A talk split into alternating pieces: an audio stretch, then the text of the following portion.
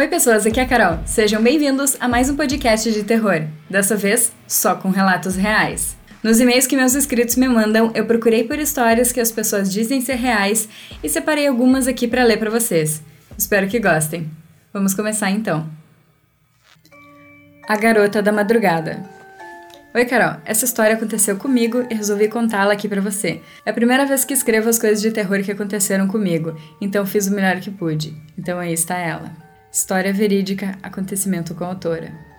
O ano era 2012. Eu voltava de um dia normal da escola. Minha mãe namorava o pai da minha melhor amiga da época, e era muito comum nós duas dormirmos na casa uma da outra. Nesse fatídico dia, eu e minha amiga, Gabi, resolvemos fazer uma festa do pijama na minha casa. Eu costumava dormir com a minha mãe, mas como recebi a visita da Gabi naquele dia, resolvemos fazer a festa do pijama e dormir no quarto que era dos meus irmãos. Naquela noite jantamos, fizemos brincadeiras comuns em festa de pijama de meninas adolescentes, comemos pipoca, nos maquiamos, tiramos fotos e etc. Resolvemos ir dormir por volta da meia-noite, deixando o rádio ligado, que emitia uma luz azul suave do visor, que iluminava o quarto de leve.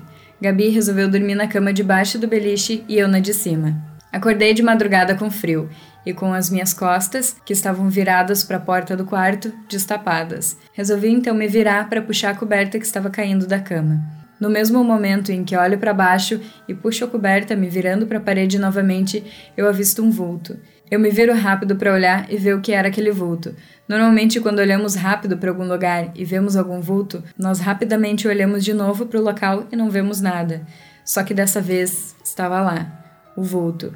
Mas não era mais um vulto. Era uma garota de aparência jovem, parada, me olhando. Lembro-me com detalhes de cada fisionomia do rosto dela. Ela tinha um cabelo curto, negro, batendo na altura do pescoço. Seu corpo era magro, extremamente magro. Sua pele parecia um tom moreno claro. Seu nariz era fino e pontudo, como o de uma modelo. Seus olhos eram grandes e negros, escuros feito à noite. E ela estava ali, parada, quieta, me olhando. Poderia estar olhando para Gabi, que estava bem na sua frente, mas não. Ela olhava fixamente para mim, com aqueles grandes olhos negros. No movimento de susto, eu sentei na cama, arregalei os meus olhos e fiquei olhando, não acreditando que aquilo era real. Mas ela continuou lá, me olhando, pelo que pareceu ser uns dois minutos. Quando ela percebeu que eu conseguia vê-la, ela recuou para trás, assustada, pois eu também conseguia vê-la. Então, num movimento muito rápido, ela pulou para a cama da Gabi. Achei que ainda estava lá, que poderia estar fazendo algo com a Gabi, ou que estaria esperando eu dormir novamente para sair dali. Então resolvi olhar. Me debrucei no beliche, me apoiando na madeira da cabeceira superior, espiando a cama de baixo, com medo, para ver onde minha visitante noturna e minha amiga estavam. Mas a única coisa que consegui ver foi a Gabi dormindo tranquilamente. Depois disso, fiquei parada por um tempo tentando processar o que tinha acabado de acontecer, até que finalmente consegui pegar no sono. No dia seguinte, contei o acontecido para minha mãe e para Gabi, que não acreditaram muito em mim. Nunca mais vi essa menina novamente e nunca mais consegui dormir naquele quarto de novo mas até hoje eu consigo me lembrar com clareza do seu pequeno e magro corpo e dos seus olhos grandes e negros me olhando na madrugada. Passos no meio da noite. Oi, Carol. Essa é minha primeira história. Espero muito que goste. Essa é uma história verídica. Quando eu era pequena, fui passar um final de semana na casa da minha tia, que morava na roça. Eu tinha sete anos e era para ser apenas mais um almoço em família Almoçamos e, enquanto meus pais conversavam com a minha tia, eu e minha prima fomos assistir TV. Mais tarde, meu primo chegou do trabalho e se ofereceu para ir ao supermercado comprar alguma coisa para janta. Eu e minha prima resolvemos ir junto. Saímos e não era muito tarde da noite, acho que era umas 19. Demoramos um pouquinho, já que o supermercado estava cheio. Na volta para casa, pegamos um caminho que não era muito seguro. Tentei avisar, mas já era tarde. O caminho era escuro, sem iluminação nenhuma. Era mata fechada dos dois lados. A única coisa que iluminava o caminho eram os faróis do carro e o brilho da lua. Do nada, o carro simplesmente desligou sozinho. Saímos do carro e meu primo foi dar uma olhada para ver o que tinha acontecido. Enquanto isso, eu e minha prima ficamos conversando do lado de fora do carro. Sem perceber, ficamos distraídas na conversa e aos poucos fomos andando e nos afastando do carro e do meu primo. Na metade do caminho, olhamos para trás e percebemos o quão longe estávamos dele. Olhei para ela e disse: Melhor a gente voltar. Ele ficou sozinho lá. Ela logo respondeu: Estamos muito longe, agora vamos continuar. E assim fomos, andando e conversando. Na metade do caminho, eu comecei a ouvir barulhos que estavam vindo de dentro da mata, que estava do meu lado. Tentei olhar, mas era impossível enxergar. Perguntei para minha prima se ela estava ouvindo aquilo, e ela estava. Ela olhou para trás e quando eu fui olhar, apenas senti a mão da minha prima me puxando bruscamente, me virando para frente. Perguntei a ela o que foi e ela disse que não era nada e que eu não deveria olhar para trás. Enquanto isso, o barulho continuava. Era como se alguém ou alguma coisa estivesse andando em meio às folhas e pisando com força. Aquele barulho estava nos acompanhando. Olhei para minha prima e falei de novo que tinha alguma coisa andando do meu lado. E ela simplesmente olhou para mim assustada e disse: É só um cachorro do mato. Logo eu gritei empolgada: Eu quero ver! Ela regalou os olhos e disse nervosa: Não, você não quer ver ele. Fala que você não quer ver. Na mesma hora eu percebi que tinha alguma coisa muito errada ali e ela sabia o que era, só não queria me assustar, que na verdade não adiantou muito. Então apenas fiz o que ela falou e disse em voz alta: Eu não quero ver. Olhando para mim, ela apenas segurou minha mão e disse: Aconteça o que acontecer, não olhe para trás. A curiosidade era grande, mas eu me controlei. Continuamos andando e eu podia sentir a mão dela fria e suada de tão nervosa. Senti que o desespero tomou conta dela e agora ela estava sem controle de sua voz. Uma hora ela falava baixo e outra falava quase gritando. Nesse momento, eu também já estava em desespero, e o troço continuava do meu lado. Chegando no final do caminho, tinha uma ladeira que descia direto para a casa da minha tia. Ali era também o fim da mata. Começamos a descer a ladeira e o barulho parou no fim da mata. Já não estava mais nos acompanhando. Quando entramos em casa, sentimos um alívio, mas logo nos preocupamos com o nosso primo, que pouco tempo depois chegou com o carro. Pelo visto, para ele o caminho tinha sido tranquilo. Essa foi a primeira e última vez que passei ali. Atualmente tenho 16 anos. Ainda tento entender o que aconteceu naquela noite. Quando pergunto para minha prima o que ela viu, ela simplesmente diz que não lembra. E eu não sei o que ela viu. Mas até hoje, a pergunta que não sai da minha cabeça é: quem ou o que estava acompanhando nossos passos durante aquele caminho? O assobio sinistro. Existem muitas lendas que correm o mundo sendo que algumas são regionais, tendo origem em locais específicos. As lendas surgiram com base em fatos, mas o que é lenda e o que é real? Quais criaturas fantásticas existem em florestas fechadas e em locais isolados, sendo vistas e ouvidas por diversas pessoas, fazendo das lendas fatos verídicos e assustadores? Em 2006, eu estava em um sítio na zona rural com meu cunhado e seu caseiro. Era uma sexta-feira. O céu estava estrelado, tempo bom, um começo de noite muito agradável. Na propriedade não tinha energia elétrica, pois meu cunhado estava aguardando ser atendido pelo programa do governo, Luz para Todos. A noite chegou depressa. Sem nada para fazer, fomos jogar cartas à luz de lamparina. A casa ficava próxima a um córrego. Na outra margem havia uma floresta fechada com muitas árvores, de difícil acesso. Por volta das 20 horas, começamos a ouvir um assobio alto vindo da floresta. Abrimos a porta da cozinha e olhamos para fora e focamos a lanterna em direção ao assobio, mas não vimos nada. O mais estranho é que nessa parte da floresta realmente era muito difícil alguém estar, pois havia muito espinho de palmeira naia, que é um tipo de coqueiro espinhoso. Como não vimos nada, fechamos a porta e voltamos a jogar cartas. Mas o subiu continuava cada vez mais alto e vinha se aproximando da casa. Abrimos de novo a porta e o som do assobio já havia atravessado o córrego, que estava a 40 metros da casa. Mais uma vez usamos as lanternas, mas não se via nada. Fechamos a porta e ficamos atentos. O jogo de cartas parou e ficamos ali, os três conversando sobre o que seria aquele assobio. De repente começou a girar em volta da casa, com assobios cada vez mais altos. Ficamos por um momento sem saber o que fazer. Beirava as 21 horas. Iria demorar a amanhecer. Então abrimos a porta novamente e saímos com as lanternas na mão, e em cada lugar do assobio focamos a luz. Mas nada estava ali. Não tinha nada visível.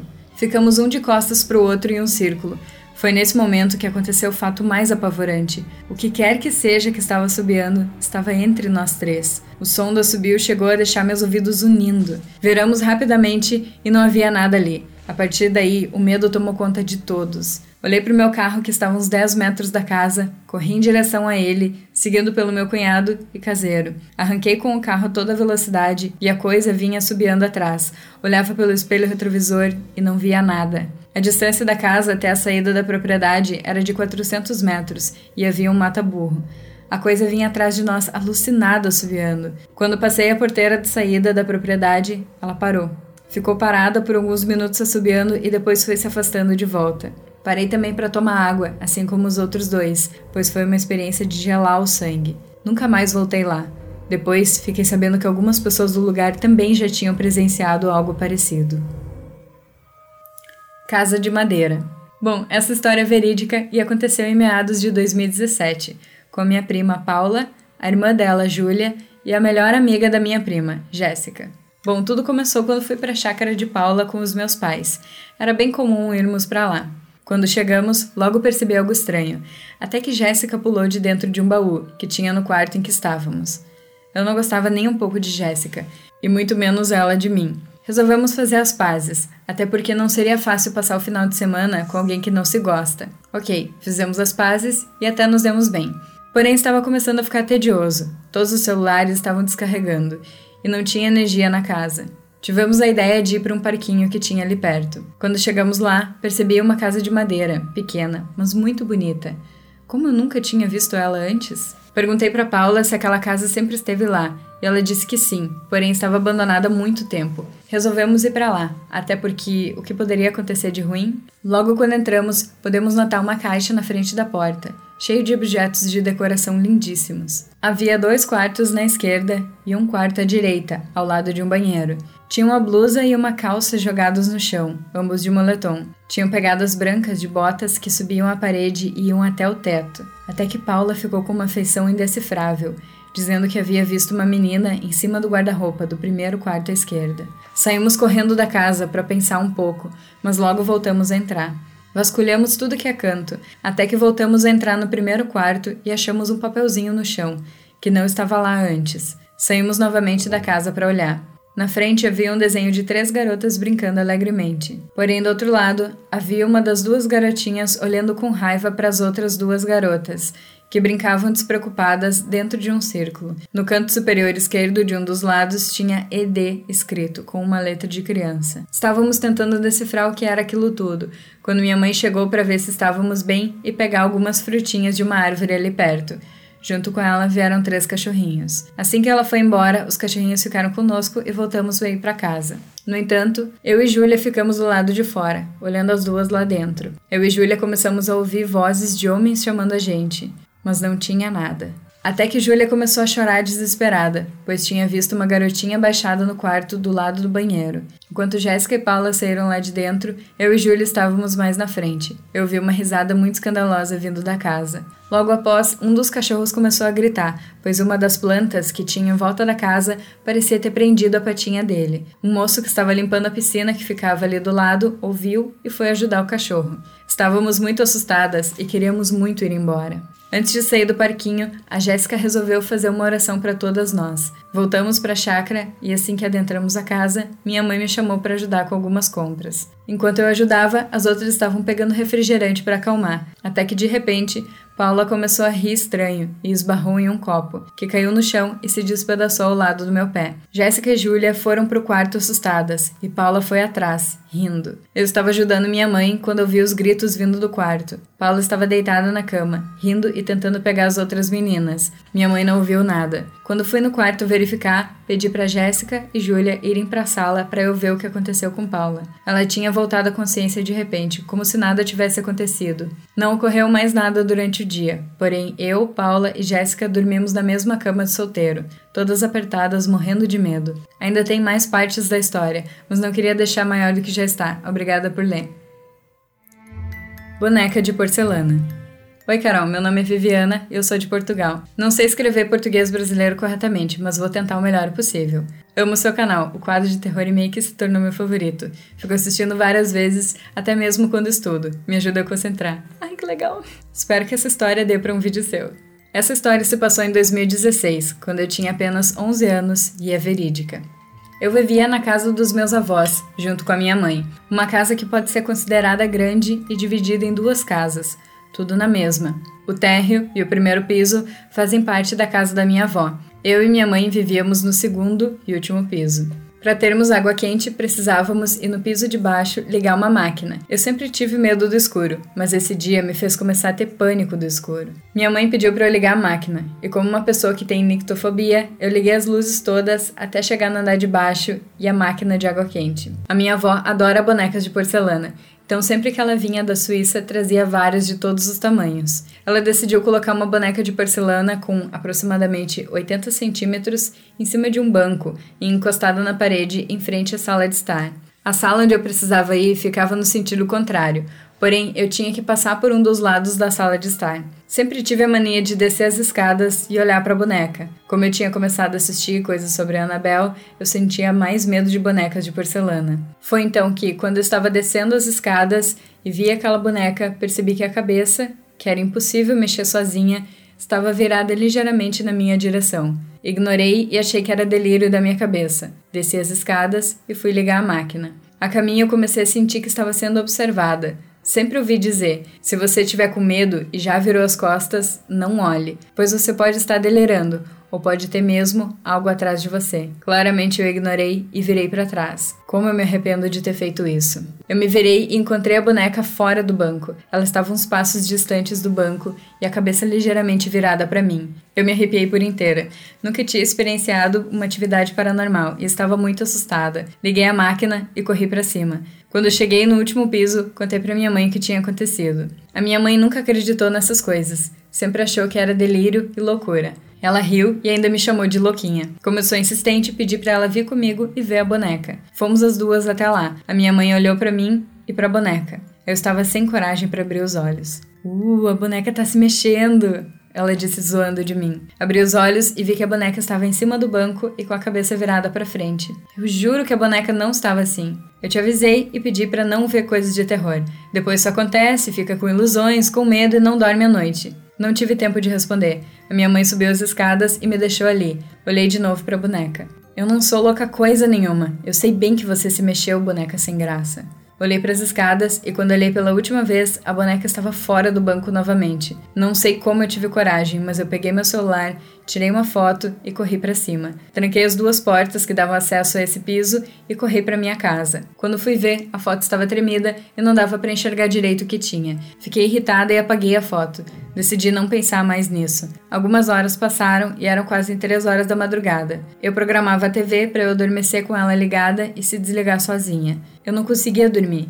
Sei lá o que estava passando na TV aquela hora. Aquilo estava me mantendo acordada, e foi quando eu comecei a me sentir observada. Ignorei esse pensamento, queria dormir o mais rápido possível e sem esses pensamentos. Senti-me observada por alguns minutos. Quando eu decidi ver o que estava me perturbando, encontrei a boneca que eu tinha trancado no piso de baixo, na minha porta, parada, me encarando. Comecei a chorar, busquei coragem, sei lá de onde, e passei por ela para ir chamar minha mãe. Como era de se esperar, minha mãe ficou muito brava por eu ter acordado ela uma hora daquelas da madrugada. Ela foi até o corredor e ao meu quarto e não viu nada. Brigou comigo e me mandou ir dormir. Pedi para dormir com ela e ela aceitou. Sabia que eu ia insistir até ela deixar. Em 2018, 2019, eu me mudei com a minha mãe para outra casa e antes de eu sair dali de vez, peguei aquela boneca e a fechei num quarto que não era usado. Não tinha acontecido nada depois daquela noite, mas toda vez que eu passava por aquela boneca, sentia que tinha algo fora do normal como se fosse uma presença. Em 2021, com meus 16 anos, voltei a ver essa boneca, mas dessa vez com a minha prima.